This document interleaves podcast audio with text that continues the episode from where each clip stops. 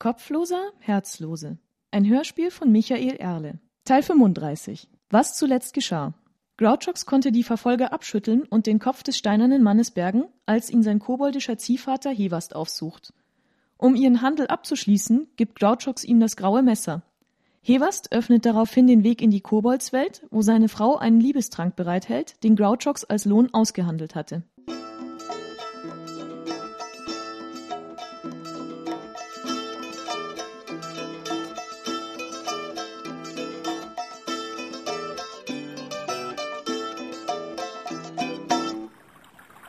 Als der Kahn wieder erschien, hingen Ranken an seinem Bug. Grouchox Kleider hatten neue Flicken auf den schlimmsten Löchern, sein Gürtel dagegen hatte ein neues Loch bekommen, das seinem neuen Leibesumfang Rechnung trug. Hivast schaute zum nächtlichen Himmel und nickte befriedigt.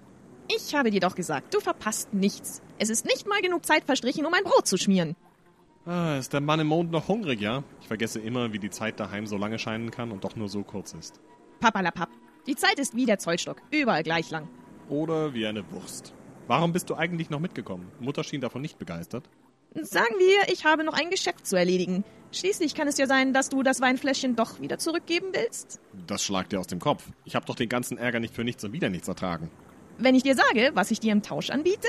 Schone deine Stimmbänder. Ist mir egal. Der Wein ist das Wertvollste für mich, was es geben kann. Noch, Grouchox. Noch ist er das vielleicht. Aber wer weiß, ob du deine Meinung nicht noch änderst. Mach mich nicht wütend. Ich weiß genau, was ich will. Du schon. Aber wer sonst? Hast du dir das mal überlegt? Wer sonst? Keiner natürlich. Nicht mal du weißt doch, was ich vorhabe. Jetzt stell mich nicht als Idioten hin. Das war mir doch von Anfang an klar. Und jetzt stell dir vor, dass noch andere davon wüssten. Was würden die wohl sagen? Du hast doch nicht etwa schockschwere Not. Das war es also, was Zoruna und du vorhin besprochen habt. Vielleicht war es das, vielleicht auch nicht. Ich frage dich nun, willst du den Wein nicht doch noch eintauschen? Wenn ich ihn deiner Mutter zurückbringe, erspare ich mir eine Menge Ärger mit ihr. Grouchox schwieg, pullte und knirschte mit den Zähnen. Wortlos fuhren sie dahin, bis sie fast gleich auf mit der Güldesel waren. Der Schelm warf seinem Ziehvater einen giftigen Blick zu.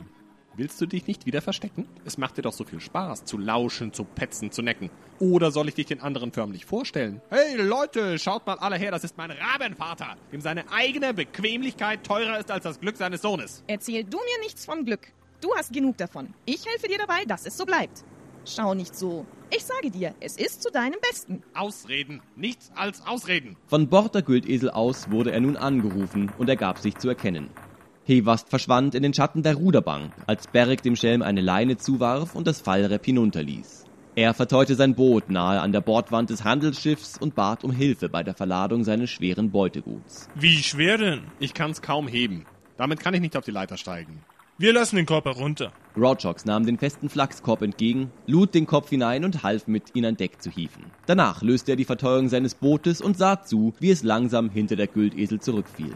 Den Kopf versteckte er im Ballast des Schiffes, der für lange Zeit kreuz und quer über die Welt fahren würde. Als er wieder an Deck kam, begrüßte ihn Zuruna. Wieder da.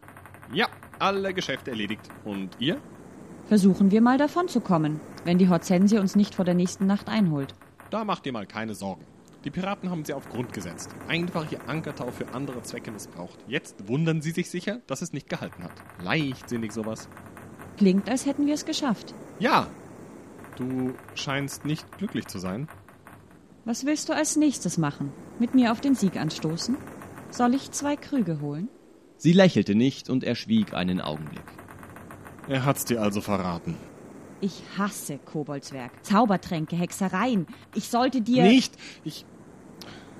Ich schätze, da gibt es nichts zu erklären. Setz dich. Sie wies auf ein paar Kisten, die sich eine gelangweilte Wache zum Kartenspiel als Sitzgruppe zurechtgerückt hatte. Auf der mittleren lag noch ein halbes Blatt, drei leere Becher standen daneben, klebten im roten Wein fest. Grouchox gehorchte und sie nahm ihm gegenüber Platz. Sie löste den Säbel vom Waffengürtel und legte ihn quer über die Knie. Was ich wissen will, ist, warum? Kannst du es dir nicht denken? Hast du dich nie gefragt, was ich hier will? Oder weswegen ich in Kanchan einfach zu euch gestoßen bin? Erzählst du mir, dass du seit zwei Monaten. Noch länger sogar. Du siehst mich so an. Kannst du es nicht glauben? Es ist einfach passiert eines Tages, wie aus heiterem Himmel. Stell dir vor, was das für ein Gefühl ist, jemanden zu verfallen, der so, der so ist wie du. Wie bin ich? Warum hast du mich damals geküsst? Wich er aus. Warum am Tag danach nur noch von der Pflicht geredet und davon, was eine Söldnerin darf und was nicht? Ich bin die Anführerin. Du hast es noch nicht verstanden. Glaubst du das wirklich? Sie schwiegen einen Moment lang. Zeig mir die Flasche. Was ist das für ein Zeug? Was soll es denn anderes sein als Wein? Nicht aus Trauben allerdings. Ich kenne ein paar der Zutaten bereits. Sehr widerlich. Man sagt aber, dass der Geschmack unvergesslich ist. Mutter behauptet, dass es mit beiden so ist wie mit der Liebe selbst auch. Der kleine Kerl mit der Krone ist wirklich dein Vater? Kann man es sich aussuchen? Mein Ziehvater. Sag mir, warum er dich verraten hat. Weil er ein Schuft ist. Er ist Mutter einen großen Gefallen schuldig, weil er mir den Trank gegeben hat. Das behagt ihm nicht. Warum hat er ihn dir dann überhaupt besorgt? Wir hatten einen Handel vereinbart und ich habe meinen Teil erfüllt. Das hatte mit diesem Steinmann zu tun. Unter anderem. Wenn Vater den Wein zurückbringen kann, dann erspart er sich die Schuld bei seiner Frau. Und darum hat er es dir verraten. Er hofft, dass ich dich nicht überlisten kann und aufgebe. Du wolltest mich also überlisten. Ja, auch das ist Koboldswerk.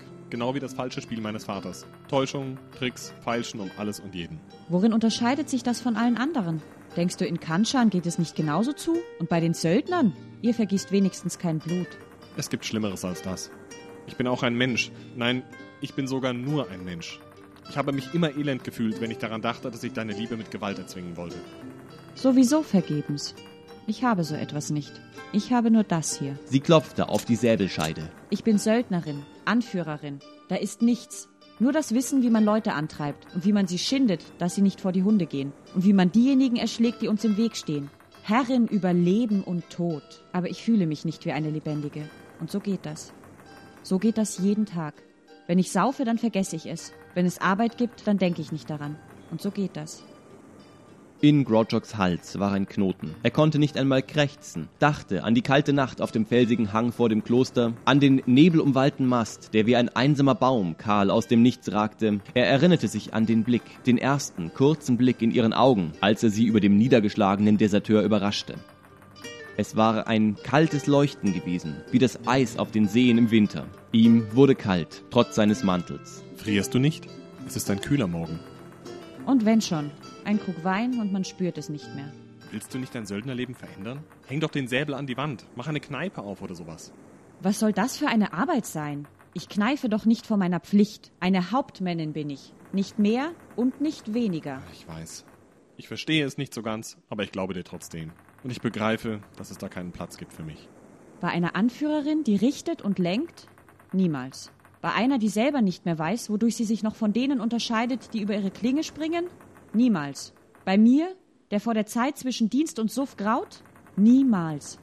Es kam dem Schelm auf einmal so vor, als hätte ihn sein Vater abermals mitgenommen, um ihm zu beweisen, dass die Zeit wirklich ist wie ein Zollstock. Es schienen ihm Stunden zu vergehen, überall gleich lang, und er wusste doch, dass es nur Herzschläge waren, ein paar Atemzüge, ein Wimpernschlag oder zwei. Ihm wurde übel, und er begann zu fürchten, dass er hier ewig erstarrt sitzen müsste, dass sie beide nicht mehr auskamen aus einer gigantischen Falle, die sie wie mit unsichtbaren Schlingen an diesen Ort fesselte. Morgen würden die Seeleute bemerken, dass Zoruna und Grouchox sich nicht mehr rührten und sie nach drei Tagen für tot erklären und verbrennen. Schenk, Schenk mir ein, mir, flüsterten die Flammen, ein. und er stürzte wieder zurück auf das Deck der Güldesel. Schenk mir ein. sagten sie, und Zoruna schrie ihn an. Schenkt mir ein! sprang mit bebenden Lippen auf, den Säbel immer noch in den Händen. Grouchox schüttelte den Kopf, um die letzten Reste der finsteren Vision zu verscheuchen, griff nach der kleinen braunen Flasche, die ihm seine Mutter mit einem Zwinkern gegeben hatte, biss den Korken, riss ihn heraus, tastete mit der freien Hand nach den Bechern, schmiss einen um, fasste den nächsten und schenkte ein. Die Hälfte